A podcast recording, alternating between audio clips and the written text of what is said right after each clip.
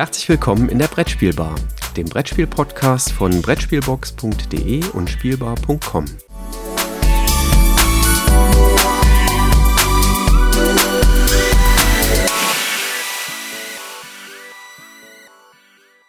Einen wunderschönen guten Morgen und dabei können wir es heute belassen, denn wir haben 8.30 Uhr und wir haben ein Limit für heute, nämlich 9.25 Uhr muss ich hier den Deckel drauf machen, weil ich heute Morgen noch eine weitere Veranstaltung habe. Und das, obwohl es ein Sonntagmorgen ist, der auch noch ziemlich verregnet ist hier bei uns. Ich freue mich daher umso mehr, dass ich die Sonne ins Studio holen darf, denn mit dabei sind heute natürlich wieder hier in der Brettspielbar der Matthias. Hallo Matthias. Guten Morgen. Und der Christoph. Auch von mir sonnige Grüße aus dem verregneten Bonn. Ach ja, das tut doch gut, euch zu hören. Das bessert die Laune. Ja, wir müssen ein bisschen Gas geben.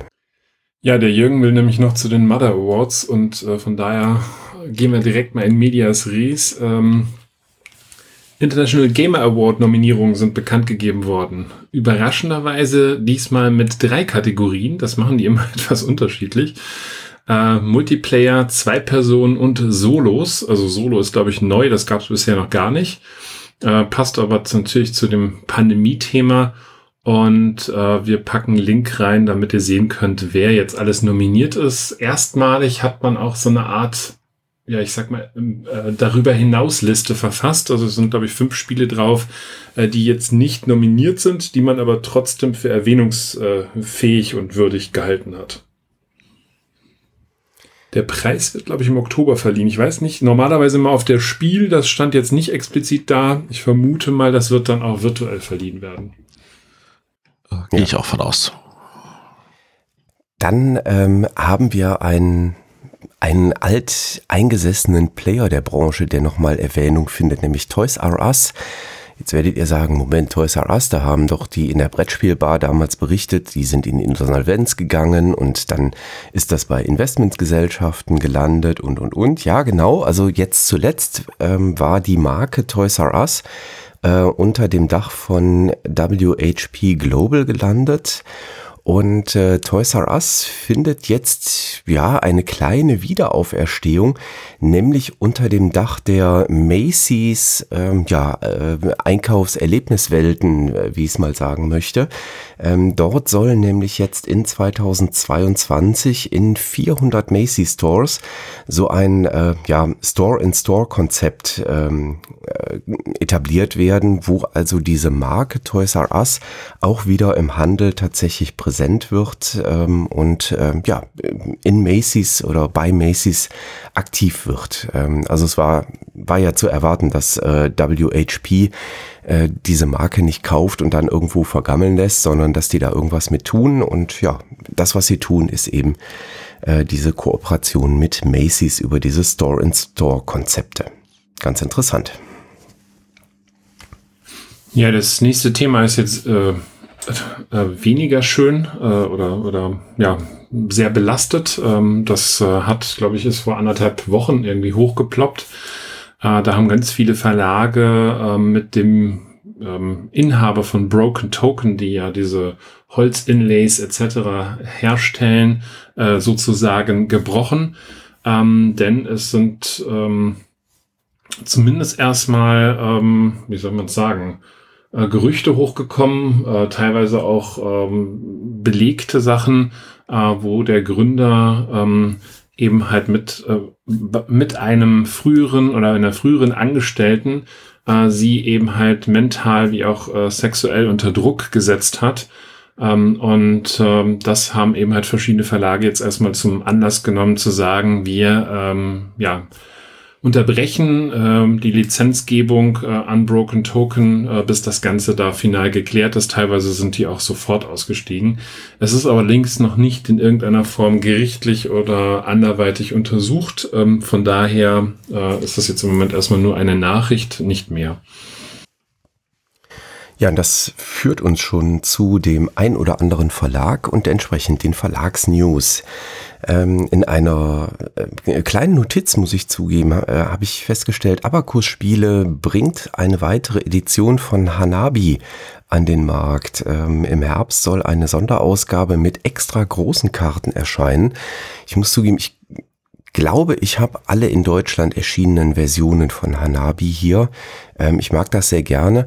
Eine, ähm, ich hatte das kennengelernt noch bevor das in Deutschland auf dem Markt war, weil ein sehr, sehr netter mittlerweile Verlagsinhaber, mittlerweile Teilhaber bei anderen Verlagen, ähm, je nachdem, äh, jedenfalls äh, damals ein sehr, sehr netter Bloggerkollege, mir mal die französische Version ähm, von der Spielemesse in Cannes mitgebracht hat. Äh, Matthias, nochmal vielen lieben Dank dafür. Wir konnten das war aber auch damals schon geil mit diesen quadratischen Karten von der Cocktail Games Version. Mega. Wir haben das, äh, du hast das aus Cannes mitgebracht und mir zugeschickt. Ähm, eigentlich wollten noch mehrere von Spielbar das haben. Du hast aber ein Exemplar nur noch ergattern können und ich war der Glückliche, der dann irgendwie in der Auslosung den Zuschlag gekriegt hat. Und ich weiß noch, dass wir äh, in dem Jahr nachher Urlaub irgendwo, ich glaube, in, in Südspanien oder in Portugal gemacht haben und wir jeden Abend in der Hotellobby gesessen haben und Hanabi gespielt haben. Das war sehr, sehr cool. Das habe ich heute noch vor Augen, wie wir das da spielen. Ja, und dann kam es später bei Abacus und die feiern jetzt äh, mit dieser neuen Ausgabe das eine Million verkaufte Exemplare. Ähm, äh, ja, also, was ich spannend finde an dieser Meldung ist, dass in dem Jahr, das war 2013, das ist ja Spiel des Jahres geworden, hatten sie, ähm, es ist ja immer so etwas für die Verlage, dass sie dann auch, wenn das, wenn sich ein Spiel des Jahres besonders gut verkauft, dass das auch nochmal so als Meldung kommt. Und besonders gut ist dann meistens, wenn es mehr als 250.000 sind. Also bei äh, Quirkel war das, nee, nicht bei Quirkel, bei Quicks. Bei Quicks war das dann so, ähm, dass die dann also zum Beispiel geschafft hatten, im, im, in dem ersten Weihnachtsgeschäft 400.000 zu verkaufen oder so. Und Abacus äh, hatte ja mit Hanabi ein Spiel. Vorher war, haben alle gesagt, so die Jury würde niemals ein kleines Spiel auszeichnen oder geschweige denn nominieren. Und dann hatten sie zwei kleine Spiele in dem Jahr nominiert und Hanabi hat gewonnen. Und ich fand das ein wunderbares Signal der Jury. Und äh, es zeigt halt, es geht halt tatsächlich um das Spiel und nicht um die Schachtelgröße. Und Abacus hatte dann damals im Januar 2014 gemeldet, dass sie im 2013 750.000 Exemplare schon verkauft haben. Das zeigt aber, finde ich, an der Stelle auch, wie, wie, wie, wie, wie konzentriert dieser Verkauf ist, wenn es jetzt halt noch mal weitere acht Jahre gedauert hat, bis wir auf die eine Million gekommen sind. Ja. Und nicht zu vergessen, es gab auch damals schon eine Version mit großen Karten, die Rentner-Version, die spiele ich auch in der Zeit am liebsten. Oha. Die, die, die kenne ich auch, ja. Ja, aber es ist mega spannend, ne? dass dann äh, praktisch ein, also dass man ein Viertel erst äh, in den Jahren dann danach absetzt äh, und dass tatsächlich auf den Punkt äh, so viele Spiele und in, hier gab es ja im Weihnachtsgeschäft, also Quicks hat ja glaube ich auch davon profitiert, also ich habe da mal mit mit einem Händler drüber geredet, die haben ja immer Hanabi und Quicks, was ja beides äh, parallel herauskam, immer im Doppelpack verkauft. Ähm, weil das waren ja zwei kleine Spiele, preislich eben halt irgendwo um die, weiß nicht, 10 Euro, äh, 10 Euro, nee, doch waren damals ja. 10 Euro, ne? Äh, wir waren ja schon mal Euro, ja genau. ähm, und ähm, da haben, hat man immer zwei Spiele direkt verkauft. Mhm. Also das, der Handel hatte das tatsächlich positiv aufgenommen, auch wenn alle vorher gesagt haben, ja, das ist, der Handel wird aber das ganz negativ aufnehmen. Und vor allem die Gewinnspannen sind jetzt nicht so bei diesen kleinen Spielen, dass die großen Ketten, die dann immer das Spiel des Jahres irgendwie raushauen, um es irgendwie zu verschleudern zu viel zu günstigen Preisen, den Preis kaputt machen konnten. Das heißt, auch der Fachhandel hatte die Möglichkeit, an diesen Spielen dann immer noch ausreichend zu verdienen. Und äh, ich würde sagen, da gab es eine ganze Menge Gewinner und der 2013 ist, finde ich, an der Stelle auch ein wunderbarer Beweis dafür, dass da doch einiges mehr möglich ist, als viele andere Leute sich vorstellen. Mhm. Ja, äh, über einen Preis bei der nächsten Nachricht äh, kann ich nichts sagen. Ähm, aber ein Verlag wurde übernommen und zwar hat Webbed Sphere den Verlag Flying Buffalo übernommen. Ähm, Flying Buffalo ist äh, verbunden gewesen mit einem Namen, den wir auch vor knapp zwei Jahren hier schon mal äh, erwähnt haben und genannt haben, und zwar damals, als äh, Rick Loomis verstorben ist. Ähm, Rip Loomis, einer der ja, äh, wirklich Veteranen der Branche, ähm, auch im Bereich oder gerade eben im Bereich äh, Role-Playing Games, ähm, war seinerzeit Inhaber von äh, Flying Buffalo. Und äh, ja, nach seinem Tod ähm, war eben unklar, wo wird sich der Verlag hin bewegen und jetzt ist er eben von Webbed Sphere übernommen worden. Und äh, Flying Buffalo wird wohl auch bei der Gen Con entsprechend äh, präsent sein und präsentieren. Dann hatten wir, ich glaube, letztes Mal oder vorletztes Mal das Thema Rainer Knizia und äh, seinen Knies in Anführungszeichen mit Grail Games. Ähm, der hat sich jetzt ausgeweitet auch auf die Verlage Matago und äh, Colossal Games. Ähm, denen wurde auch eben halt Vertragsbrüche vorgeworfen wurden. Und ähm, ja, ich bin mal gespannt, äh, wie das da noch weitergeht. Also jetzt sind drei äh, Verlage eben halt äh, von Rainer Knizia gebannt. Ähm, ähm, ist im Moment eine spannende Entwicklung, was äh, das Thema da so hergibt. Äh, um da noch ein kleines bisschen Kontext reinzubringen, ähm, der Vertrag mit Grail Games hatte Knizia gemacht, als Grail Games noch Grail Games war. Dann wurde Grail Games von Matago aufgekauft und dann gab es diese Probleme, die, dazu, äh, die damit zusammenhingen, dass auf einmal diese Grail Games Titel in Länder vertrieben wurden, für die Grail Games beziehungsweise der neue Inhaber Matago keine Rechte hat. Und deswegen ist jetzt diese Ausweitung und dieser Dings auch auf Matago und Colossal Games, die ebenfalls Matago gehören, ausgeweitet. Guck mal, da hast du mir jetzt gerade schon wieder was Neues erzählt, weil ich wusste gar nicht, dass Grey Games und Colossal Games mittlerweile bei Matago untergeschlüpft sind. Ja, ja, das hat der Arnaud gekauft. So passiert das. Das ist ja ansonsten Job von Asmodee, andere zu kaufen. Ähm, aber wir haben Asmodee natürlich weiter mit drin.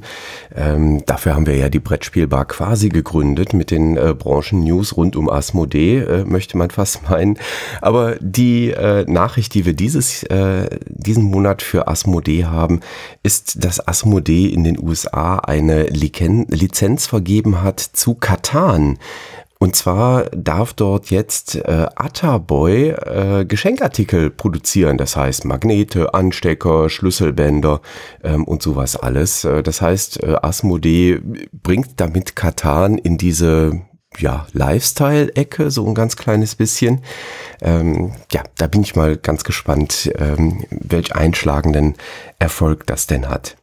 Wir haben tatsächlich letzte Woche nochmal Katan gespielt. Also für mich ja immer noch Siedler. Also für mich heißt das Siedler. Äh, ja, mit Holzfiguren, wir wissen.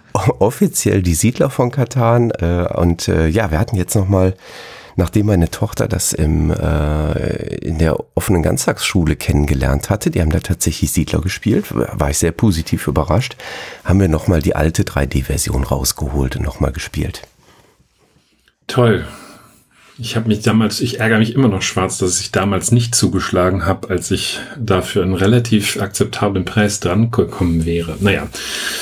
Ähm, mit Asmodee geht's weiter. Also wir sind äh, tatsächlich weiterhin bei Asmodee. Ähm, und zwar ähm, haben die jetzt mit Source Point ähm, einen Kooperationsvertrag äh, geschlossen ähm, und es wird in 2022 werden Comics ähm, zu den Themen Pandemic, Mysterium und Legend of the Five Rings herauskommen. Also auch hier versucht man in das Thema Cross-Selling hineinzukommen und äh, ich sag mal die, die Themengebiete auch in anderen Medien äh, kundzutun. Also nicht nur Schlüsselbänder, wir werden also auch Geschichten äh, zu den drei Spielen bekommen. Bei Pandemic bin ich ja durchaus sehr gespannt darauf. Das äh, könnte ich mir sogar vorstellen, mir mal als Comic anzuschauen.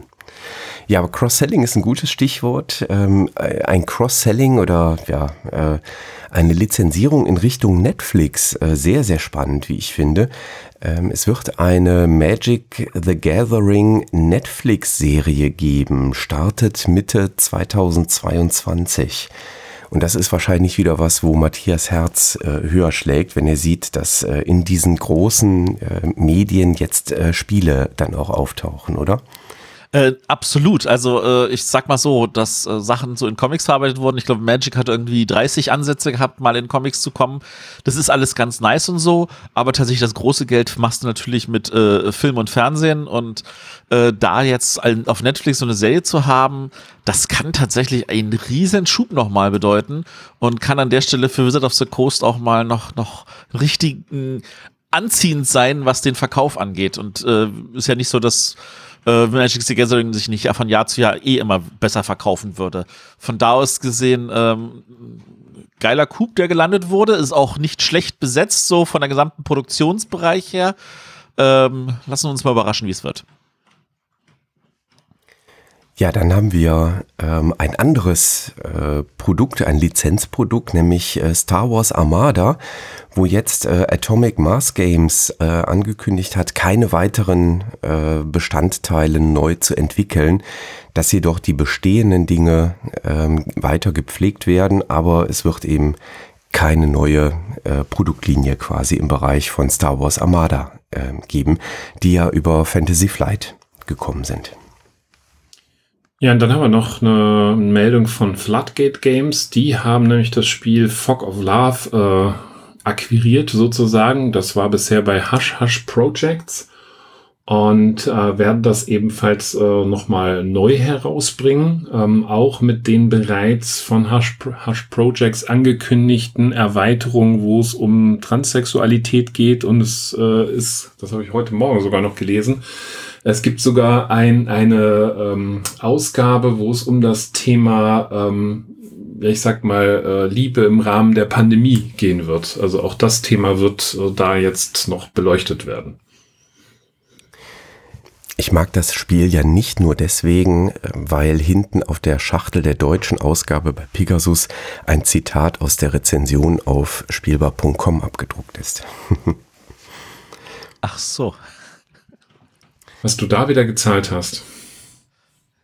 Unmengen. Ich habe einfach versprochen, das äh, in jedem Brettspiel-Bar-Podcast äh, zu erwähnen. Ich weiß, da leiden wir immer noch drunter. Kommen wir zu den Persönlichkeiten. Ähm, und ähm, ja, es ist äh, immer wieder überraschend, ähm, aber äh, Sophie Gravel äh, taucht wieder auf, denn sie wird erneut Chefin von Siemens Games. Das ist ja durchaus eine längere Story, die dahinter steckt, ne? Ja. Soll ich da mal kurz ausholen? Hol aus. Dafür haben wir dich Hol dabei. Aus. genau. Also Sophie, äh, Sophie Gravel ähm, hat vor vielen, vielen Jahren also den Verlag äh, Philosophia gegründet äh, in Kanada.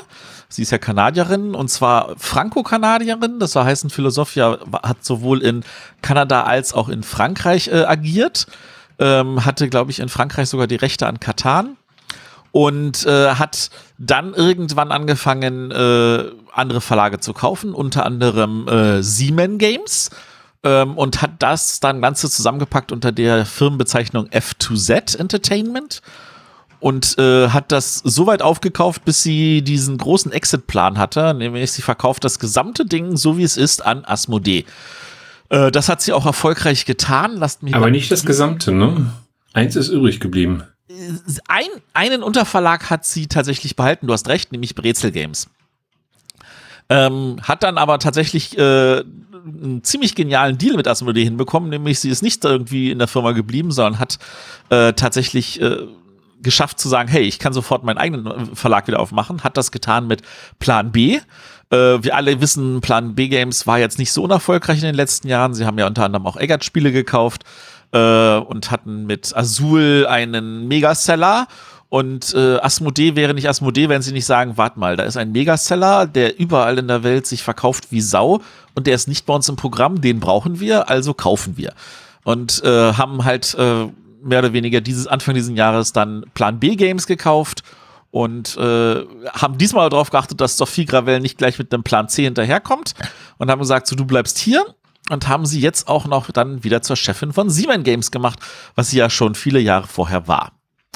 Ähm, das Ganze ist ein rundes Ding. Interessant ist natürlich, finde ich, immer, dass Sophie Gravel nicht Sophie Gravel wäre, wenn sie nicht trotzdem Sachen durchsetzen würde. Unter anderem, wir haben alle ja schon drüber geredet, auf der Spiel in Essen wird Asmodee nicht sein, inklusive ihren sämtlichen Verlagen nicht, aber Plan B hat einen Stand in Essen. Oh, das ist ja immer spannend.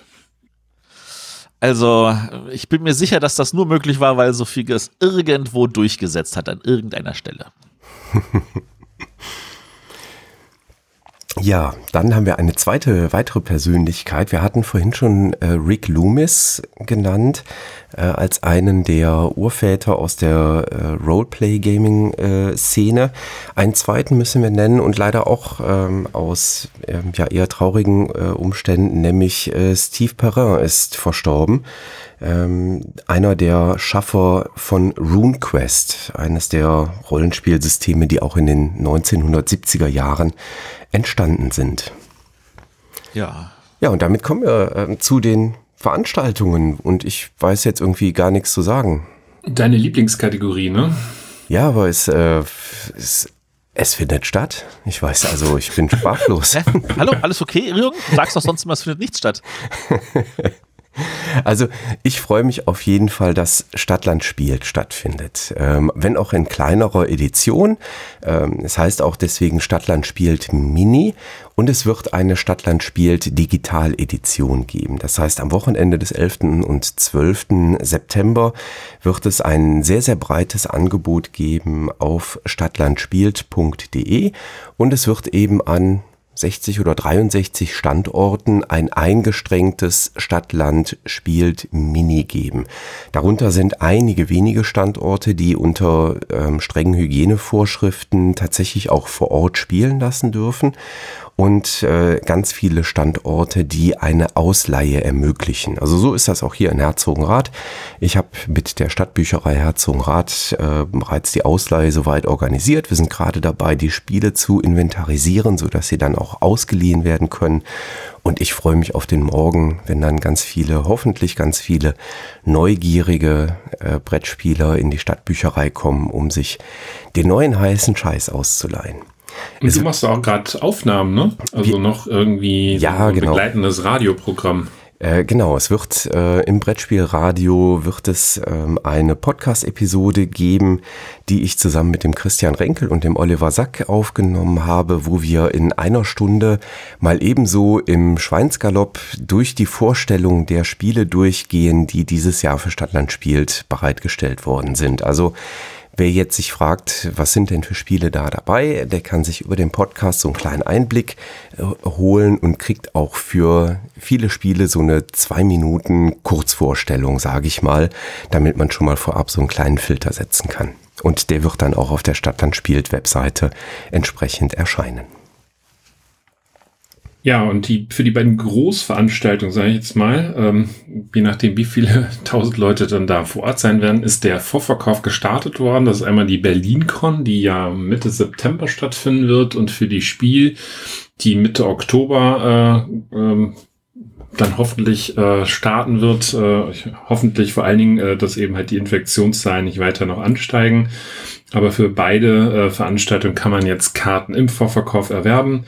Äh, beides läuft äh, auch unter, ja, in Anführungszeichen strengen Hygienerichtlinien. ich hoffe, dass äh, sich auch alle, die da hingehen, daran halten werden und dass es nicht ewige Diskussionen gibt, warum man die Maske jetzt unterhalb der Nase oder besser oberhalb der Nase tragen sollte, weil das ist eine Grundbedingung, dass komplette Maskenpflicht herrscht.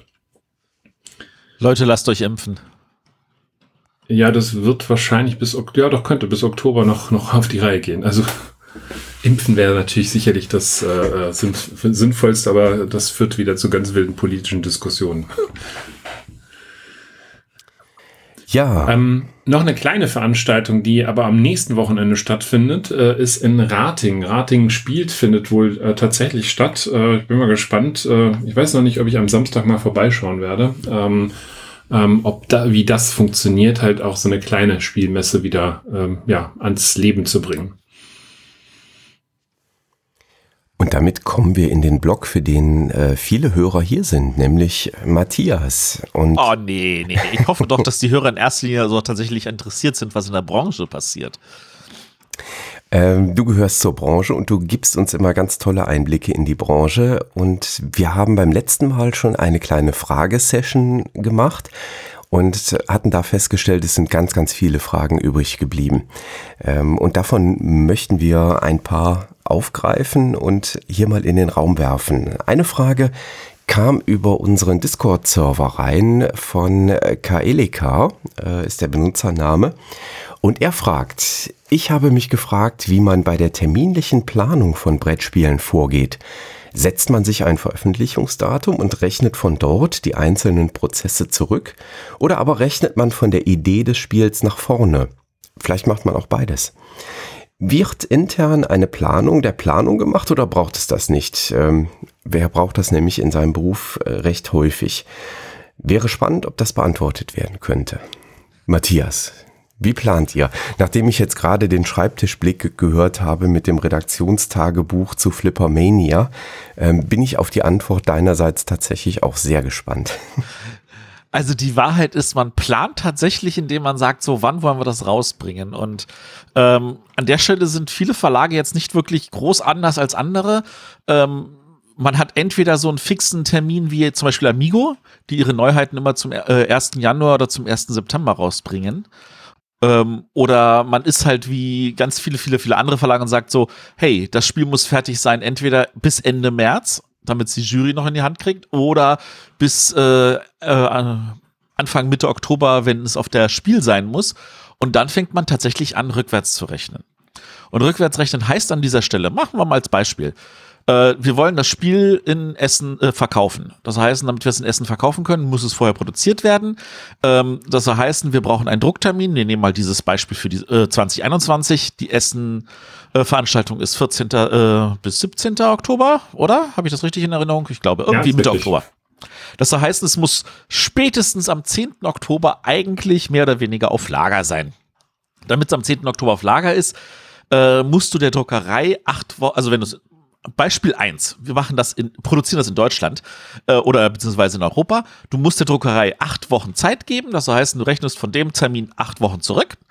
Ähm, dann rechnest du noch mal ein, zwei Wochen für irgendwelche äh, E-Proofs und ähnlichen Kram dazu. Dann bist du schon bei na, September, August, dann bist du schon bei Anfang August, 1. Augustwoche, an Ende Juli. Und dann sagst du so, bis dahin müssen wir alles fertig haben. Und dann sagst du, okay, lass uns das testen, lass uns das gucken, lass uns dieses, jenes, sonstiges machen, lass uns das zusammenschnüren, damit wir das bis dahin fertig haben. Wenn du gleich in der ersten Produktion schon mit Partnern arbeiten willst, musst du allein dafür nochmal acht Wochen draufrechnen, um es A, den Partnern zu zeigen, B, den Zeit zum Übersetzen zu geben und C, auch noch zu gucken, dass die das alles hinkriegen. Das soll heißen, alles, was in Essen rauskommt, das wissen wir jetzt schon, das kann nur dann fertig sein, wenn das jetzt schon vor vier Wochen mehr oder weniger alles durch war. Beispiel Nummer zwei. Man sagt sich so, ah, wir werden das in China produzieren, was sich ja auch manchmal nicht verändern lässt. Das soll heißen, dass zu diesem gesamten äh, Fokus, den wir schon haben, noch mal acht Wochen dazukommen für das, äh, den Transport übers Schiff. Wenn wir diese acht Wochen für das Schiff verpassen, sollten wir vielleicht wenigstens eine Woche für ein Flugzeug einplanen, was aktuell auch schwierig ist, weil ich weiß nicht, ob wir das darüber haben wir noch gar nicht geredet über die Logistiksituation, wie sie in China sich noch weiter verschärft. Es ist ja so, die haben jetzt auch angefangen, Flughäfen zu schließen. Das heißt, wenn du sagst, ich möchte das aus China rausfliegen, musst du auch mit Verzögerungen und Preissteigerungen rechnen. Ähm, das soll heißen, äh, aber wir gehen jetzt mal vom normalen Fall aus Schiff. Das soll heißen, du musst das Zeug für Essen eigentlich abgegeben haben, ja, irgendwann im Juni. Anfang Juni, Ende Mai. So. Was soll heißen, alles, was du bis äh, Ende Mai nicht hast, wirst du in Essen nicht verkaufen können. Außer du fliegst es ein, dann hast du noch mal bis Ende Juli Zeit. Aber selbst dann kann irgendwas schiefgehen. Und da das natürlich äh, 500 Verlage gleichzeitig machen wollen, ist es so, habe ich denn den Druckslot? Kann es denn sein, dass ich trotzdem früher fertig sein muss, damit ich noch meinen Druckslot nutzen kann, damit das noch rechtzeitig vom Band kommt, damit noch dieses jenes sonstiges passieren kann? All diese Kleinigkeiten. Aber tatsächlich, die meisten sagen, wir wollen es zu dem Zeitpunkt haben und dann rechnen wir rückwärts. Und das ist tatsächlich Usus bei vielen Verlagen. Es gibt natürlich so ein paar Ausnahmen, wo man sagt, so, das ist jetzt nicht für irgendeine Messe geplant, das ist uns alles egal, wir bringen das raus, wenn es fertig ist. Und die, und das ist vor allem gerade beim, ich sag jetzt mal im Kickstarter-Bereich jetzt immer etwas öfter, ähm, wo man dann sagt, so, na dann arbeiten wir an dem Spiel weiter. Irgendwann muss man natürlich trotzdem eine Deadline setzen, weil ich kann aus persönlicher Erfahrung sagen, wenn du nicht irgendwann den Schlussstrich ziehst und sagst, das Spiel ist fertig, arbeitest du daran so lange, bis du der Meinung bist, es ist fertig und das ist nie. Also ein Spiel ist immer in dem Moment fertig, wo du sagst, okay, und jetzt geben wir die Sachen äh, ab. Und bis dahin wird wirklich gearbeitet, gearbeitet, gearbeitet. Selbst bei den E-Proofs heißt nochmal so, warte mal Sekunde, wir ändern noch schnell dieses kleine, äh, wir schicken nochmal neue E-Proofs rüber, etc. Es ist einfach ein, ein kreativer Gestaltungsprozess, der nicht zu Ende sein will. Und es gibt genug Spiele, wo man auch sieht, so es gibt nochmal eine Second Edition oder eine Revised Edition, äh, weil die Redaktion, der Verlag, die, der Autor nicht aufhören konnten, an dem Spiel weiter zu arbeiten und zu sagen, ah, da kann man noch mal was verbessern, da kann man noch mal was machen. Von da aus gesehen, ähm, aber das ist eher die Ausnahme, dass man das laufen lässt, weil irgendwann sagt man, es muss auch vom Tisch, das kostet, frisst ansonsten zu viele interne Kosten. Mhm. Guckt ja. ihr dann auf die ähm, besonders kritischen Punkte auch mit erhöhtem Augenmerk? Also da, wo eben nichts äh, schiefgehen darf, weil zum Beispiel der Druckslot fest geplant ist für den, was weiß ich, 5. September, ähm, wo dann die Druckerei die Maschinen anschmeißt? Ähm, oder ist das insgesamt so eingeplant, dass das passt? Ich sag mal so, das hatte ich glaube ich auch schon mal erwähnt, als wir über Einkauf geredet haben, du musst einfach im ständigen Kontakt mit dem Drucker sein. Du musst einfach auch sagen, okay, wir haben das, da ist dann unser Boot. Ähm, wie kriegen wir das hin? Äh, schafft ihr das denn, wenn wir die Daten noch dann abgeben? Äh, wie geht das mit dem und dem voran? Und wir brauchen auch noch davon das. Und äh, wir haben hier übrigens noch diese Promos, die müsstet ihr mit auf die Palette packen und ähnlichen Kram. Ähm, also das, das läuft alles über viel, viel Kommunikation, Austausch und äh, erfahrungsgemäß ist jetzt nicht so, dass das so heiß, äh, also es ist meistens so heiß gestrickt, dass es nicht darauf kommt, so verdammt, ich habe jetzt diesen Termin am 5. September verpasst und deswegen äh, muss ich jetzt äh, sieben Wochen warten, sondern dann heißt es meistens so, ah, ich habe schon am vierten hingekriegt oder hey, können wir das auf den sechsten schieben, ähnliche Sachen. Also da ist mit viel Kommunikation viel Kleinigkeit möglich, aber auch trotzdem muss man immer aufpassen, dass man am Ende nicht hinten runterfällt. Mhm. In dem Zusammenhang äh, würde ich ganz gerne noch eine andere Frage nachschieben, nämlich das Thema Qualitätssicherung. Die gehört ja auch damit rein. Äh, ich weiß, dass wir sowas schon mal angedeutet hatten oder auch schon mal kurz drüber gesprochen haben, aber wo gibt es so Punkte, wo ihr in die Qualitätssicherung hineingeht? Also ich meine jetzt nicht, ob das Spiel gut ist, sondern ob es gut produziert worden ist. Also ob die Produktqualität der einzelnen Bestandteile stimmt, der, der Druck okay ist. Oder haben wir jetzt ja gerade erlebt, die Carcassonne Jubiläumsedition, ähm, da ist alles wohl okay, nur die Folierung außen hat nicht gestimmt, dementsprechend ist dann der ganze Slot nach hinten geschoben worden. Ich sag mal so, das ist etwas, was die Chinesen können und die anderen Druckereien in Europa und USA nicht. Und das hängt damit zusammen, dass das etwas ist, was nicht günstig ist.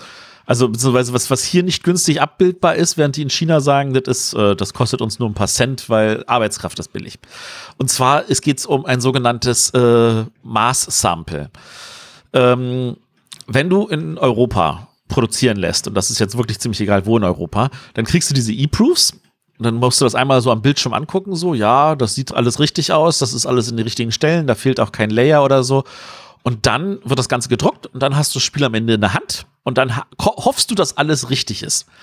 Und dann hast du manchmal so eine Situation, wie sie zum Beispiel Lookout hatte bei der ersten Auflage von Grand Austria Hotel, wo die dann auf der Messe festgestellt haben, ach, die haben die äh, Spielpläne falsch zusammengepackt, also müssen wir die gesamte Palette aufreißen und alle Spiele rauspläne rausholen und korrekt sortieren und wieder reintun.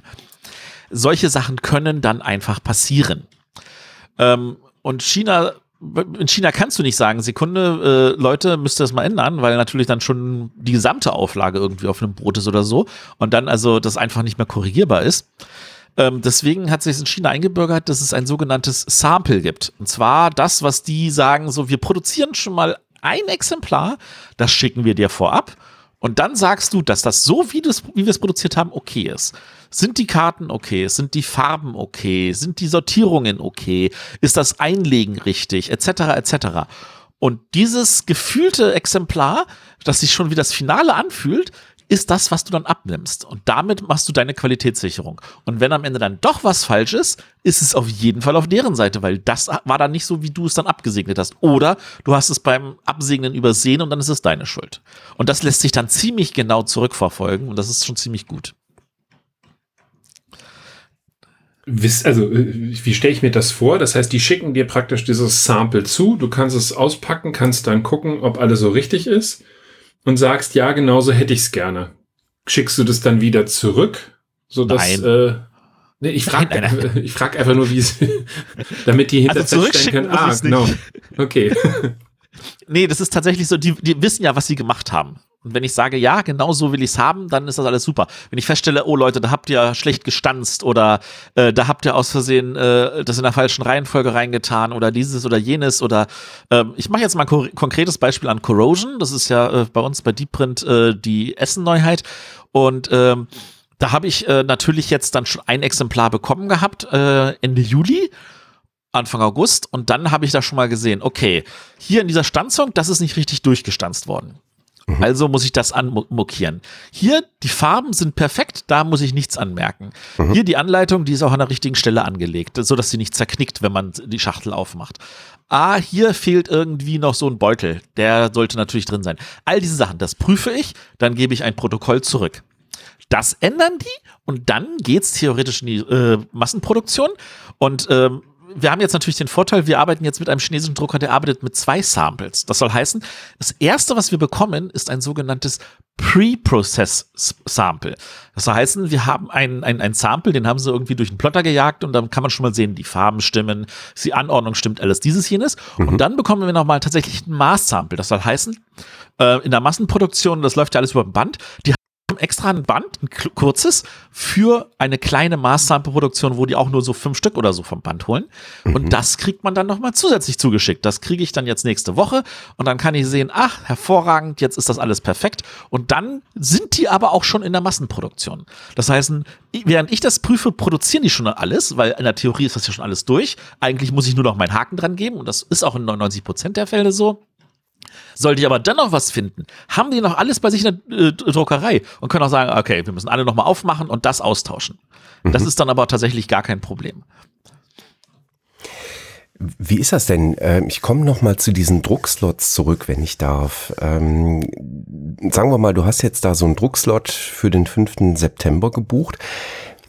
Was hast du denn dann alles, ähm, also was sind das an Daten, die du da äh, rüberschickst? Ähm, also es ist klar, ähm, du gibst natürlich die, ähm, ja, die, die Daten aus irgendeiner ähm, ja, Bild- oder Grafikbearbeitungssoftware äh, dorthin.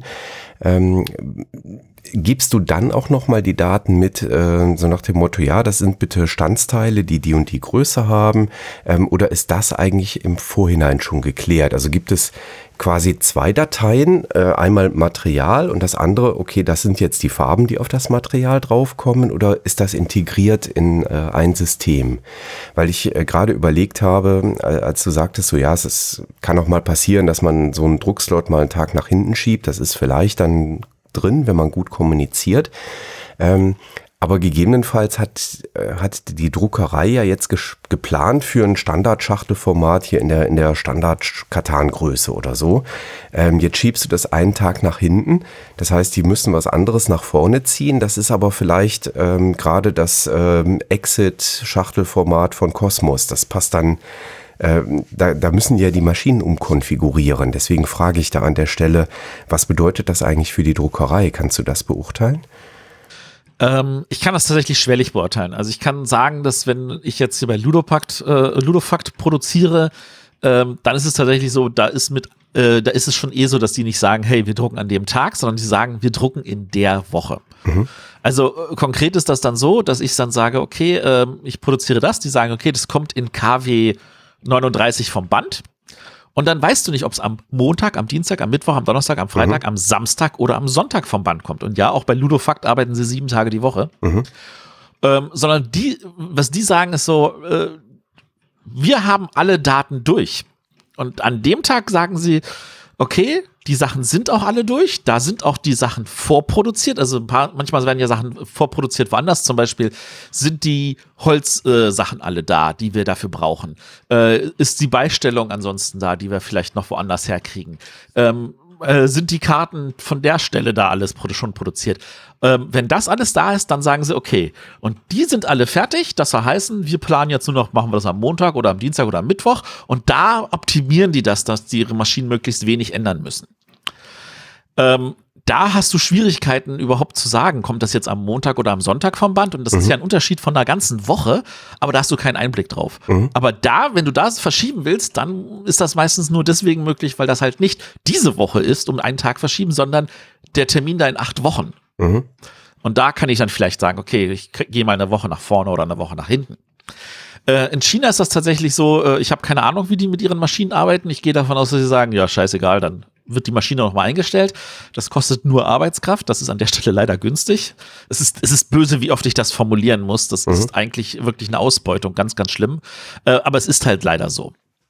Und äh, die sagen sich halt, also der Kunde ist an der Stelle König und der Kunde sagt, okay, wir brauchen das jetzt so, dann ändern wir das halt so. Mhm. Und äh, von da aus gesehen betrifft es das weniger. Dann hätte ich jetzt noch zum Abschluss zwei Fragen weil wir ja ein bisschen auf die Zeit achten müssen. Ja. Wenn das okay ist. Ähm, noch, noch mal zwei Sachen zum Thema Material, äh, weil es vielleicht auch ganz gut gerade in euer, euer neues Spiel Flippermania hineinpasst. Ähm, Roll-and-Write-Spiele haben ja zum einen ähm, das Thema, dass ein Block da ist, der einseitig oder aber auch beidseitig bedruckt sein kann. Ähm, das wird ja wahrscheinlich am Ende eine Kostenfrage sein, dass man das äh, eben halt macht oder nicht macht. Ist das äh, tatsächlich mal zwei zu nehmen oder ist, der, Preis äh, geringerer? Also tatsächlich, also du hast ein Teil des Preises ist der Druck, der andere Teil des Preises ist das Papier. Und wenn du Papier einseitig bedruckst, ist das natürlich günstiger, als wenn du es beidseitig bedruckst, aber es ist nicht das Doppelte. Also äh, um mal so zu sagen, also so, wenn ich jetzt so einen Blog beilege und der kostet mich an, äh, oh, jetzt habe ich jetzt als Beispiel, äh, ja, fällt mir jetzt nicht ein, also so, sowas wie zum Beispiel Trails of Tucana. Wenn du den, den Blog nur einseitig bedrucken würdest, dann kostet der Block vielleicht, oh, lass mich nicht lügen, einen Euro 50. Dadurch, dass du es zweitseitig, beidseitig bedruckst, bezahlst du ungefähr 1,80 Euro.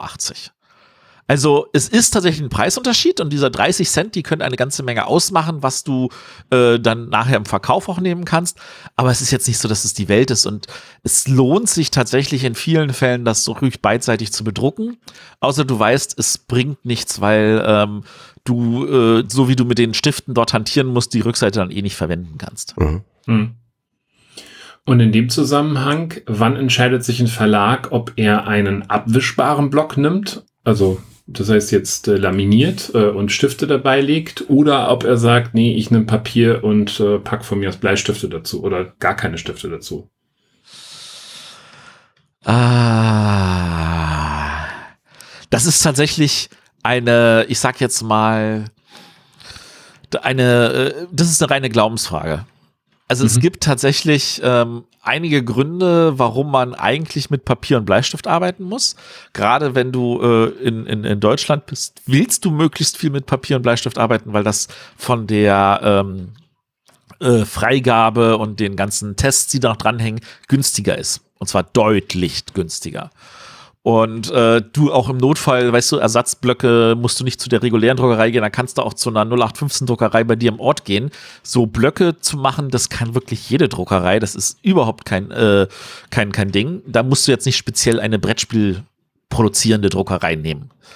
Und das macht natürlich solche, solche Abreißblöcke total angenehm und einfach und äh, schnell. Ähm, Gerade wenn du auch viele Blöcke hast, ich nehme jetzt mal zum Beispiel nochmal, wo es ja irgendwie sieben, acht verschiedene Blöcke gibt, ähm, da mit abwischbaren Dingern zu arbeiten, das könnte dann so in der Problematik so sein, so, hey, äh, wie sollen wir den Leuten verkaufen, dass die jetzt eigentlich nur einen abwischbaren Plan kaufen, äh, wenn wir stattdessen noch sagen können, hier, ihr habt einen ganzen Block mit 100 Zetteln und äh, da, das verspricht einfach auch mehr. Das ist, das lässt sich auch marketingmäßig besser nutzen. Ähm, es gibt aber natürlich so ein paar Spiele, wo du einfach bestimmte Sachen machen können musst, damit das irgendwie sinnvoll ist. Ich sag jetzt, ich denke jetzt mal zum Beispiel an äh, Railroad Inc. wo äh, du tatsächlich auch während des Spiels Sachen wieder wegnehmen können musst, weil du jetzt irgendwie äh, Elemente wieder verlierst aufgrund von Dürre bei der, zum Beispiel bei der gelben Version oder Lava in der roten Version oder so. Ähm, das heißt, du musst während des Spiels auch Sachen wieder wegnehmen können und da ist ein abwischbarer Plan natürlich sinnvoller. Und das ist der Grund, warum man dann sagt, so, dann sollten wir vielleicht mit dem abwischbaren Plan arbeiten. Und das ist auch bei Flippermania so, dass du ja äh, bestimmte Kombinationen am Rand zusammenbekommen kannst. Wenn die bekommst, dann ploppen die alle wieder zurück so wie bei einem regulären Flipper und dann mhm. musst du das auch während des Spiels wieder wegwischen können und das bietet sich auf einem Papierblatt mit äh, Stiften, mit, mit Bleistiften einfach nicht an. Mhm. Ja, super, vielen Dank. Ja, spannend. Gut. Ja, äh, wir haben es angesprochen. Äh, ich bin heute der zeitlich limitierende Faktor, denn ähm, ich sause jetzt sofort los zur Namenseinweihung des neuen Theo Kutsch Platzes in Herzogenrath. Ähm, Theo war ein äh, ja, harter Kämpfer für die europäische Idee. Er ist leider dann vor einigen Jahren verstorben, ähm, in hohem Alter. Ähm, aber er erhält jetzt hier in Herzogenrath eine Ehrung, in dem ein Platz, nämlich auf der deutsch-niederländischen Grenze, nach ihm benannt wird, ähm, auf dem früher mal eine kleine Leikon-Betonmauer stand und den deutschen und den niederländischen Teil von Herzogenrath, äh, also auf der niederländischen Seite ist das Kerkrade, ähm, voneinander abgetrennt hat. Und äh, der Theo war einer derjenigen, die sich ganz, ganz vehement dafür eingesetzt haben, dass diese Grenze entfällt und äh, dass die heutige Neustraße ähm, eben jetzt tatsächlich äh, die Ländergrenze darstellt und die Grenze verläuft dort auf dem Mittelstreifen der Straße und man kann da aber ganz normal drüber laufen. Ja, und deswegen fassen wir uns heute hier ganz kurz. Ich danke euch äh, fürs Zuhören und ich danke Matthias und Christoph äh, fürs äh, Mit dabei sein hier. Und dann drücke ich jetzt hier auf den Stoppknopf der Aufnahme. Ciao. Und tschüss und schickt uns mehr tschüss. Fragen. Ja, gerne. Ähm, immer mehr Fragen schicken. Das ist äh, sehr, sehr guter Hinweis. Prima. Bis dahin. Tschüss. Bye, bye.